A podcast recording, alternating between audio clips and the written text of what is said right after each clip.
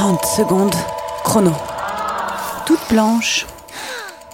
C'était le 4 décembre 2010. J'ai pris un train pour aller de Nantes à Pornichet, où il habitait. C'était un coup de tête, il était 20h, je crois. Mon frère m'avait demandé Mais qu'est-ce que tu fous? Il avait tout organisé, il avait mis des petites bougies.